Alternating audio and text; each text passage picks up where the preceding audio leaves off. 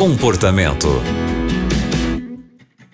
Bem-vindo ao Comportamento. Estamos começando mais um programa aqui na Rádio Novo Tempo e é muito bom ter a sua companhia.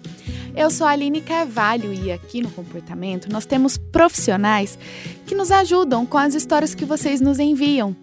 Algum problema, alguma situação difícil de resolver. E hoje quem vai nos ajudar é a Karine Oliveira. Ela é psicóloga. Karine, a história de hoje é de uma ouvinte e ela termina a história com uma pergunta. Ela conta que ficou em casa durante todo esse tempo de quarentena, mas que agora que as coisas começaram a ficar mais tranquilas e voltar às atividades adaptadas, ela está sentindo muito medo com tudo isso. Ela pergunta se isso é normal. Olá, querido ouvinte. É muito bom estar aqui para a gente poder conversar sobre comportamento, sobre a implicação disso na nossa questão emocional e mental. E o assunto que a gente vai falar hoje é algo muito importante, algo que tem sido parte das nossas vidas, é algo que muita gente vem enfrentando, né? Nós enfrentamos algumas etapas nos últimos meses em relação à pandemia, ao isolamento, e muita gente reagiu de maneira muito parecida com essa que nosso ouvinte é, trouxe, né? A questão do medo. Vamos entender um pouquinho a questão do medo, né? Ela é importante, ela faz parte da nossa vida. O medo é uma emoção e ela precisa estar ali.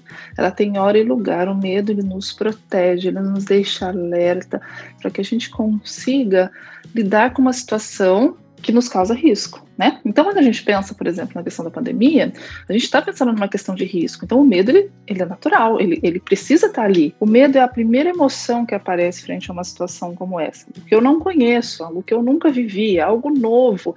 Como é que eu lido com isso? Então tem aquela questão é, da constatação inicial. Eu constato que existe uma situação que me causa medo e eu preciso entender tudo sobre isso. Então assim, a gente muitas vezes faz parte de grupos de Facebook, grupos de WhatsApp e vê o dia inteiro na televisão que está passando de informação, lê jornal, vê na, na internet, busca informação. A gente começa a ter uma overdose de informações, a gente fica obeso de informações e nosso cérebro ele tem dificuldade de, de digerir, de processar todas essas informações e isso volta em forma de medo, de, de excesso de medo, de ansiedade. Então, isso é um passo para qualquer situação. A gente está falando da pandemia, mas pode ser para qualquer situação. Né? Então, tudo isso vai provocando em nós uma sensação ou é, é um, uma continuação dessa emoção que ela precisa vir, ela precisa ser elaborada e ela precisa ir embora, porque quando a gente vive constantemente com medo, isso pode gerar em nós algumas patologias, né, como às vezes transtorno do pânico ou até transtorno de estresse pós-traumático. Então, tem muitas questões que precisam ser olhadas. Então, assim, sim, ter medo da situação que nós passamos é normal. A questão da manutenção desse medo é que precisa ser avaliada. Então, eu vou deixar algumas sugestões aqui, elas podem ser importantes para o momento que você está vivendo e pode ser o momento que outros dos nossos ouvintes estejam vivendo entenda tudo de maneira racional. O que, que de fato a gente está vivendo, como é o pós, né? Agora a gente está vivendo agora um retorno às nossas atividades, né? um relaxamento desse isolamento, como é que está sendo, quais são a, as maneiras que eu preciso utilizar para me preservar nesse momento, quais são de fato os riscos, se eu, se eu contrair essa doença, esse vírus, o que, que eu posso fazer, quais são as minhas chances, né? Essa é a questão, porque muitas vezes a gente se previne tanto de uma situação situação assim que a gente acaba desencadeando outros problemas. Então, assim, como é que eu posso ajustar a minha vida, a minha rotina a esse novo normal? É máscara, é álcool gel, é distanciamento social, é evitar lugares de aglomeração? O que, que é que eu posso fazer, né? Como é que eu posso colocar a minha vida de volta dentro de uma normalidade, cuidando da minha saúde e me prevenindo? Isso é o ideal. E outra coisa que é muito interessante a gente colocar numa situação assim é a gente considerar os nossos pensamentos, não colocar eles como uma verdade absoluta. Nem tudo que a gente pensa é real, nem tudo que a gente pensa é verdade, nem tudo que a gente pensa é fato.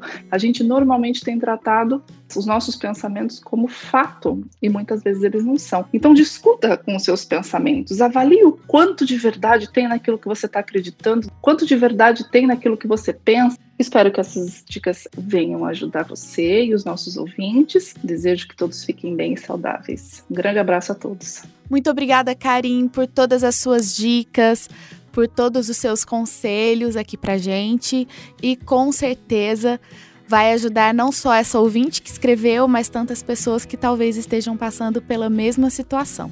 E você que está acompanhando o comportamento agora, também quer escrever a sua história pra gente? É só mandar um e-mail para comportamento@novotempo.com. Muito obrigada pela companhia e até o próximo programa. Você também encontra o comportamento em youtube.com/novotempo rádio.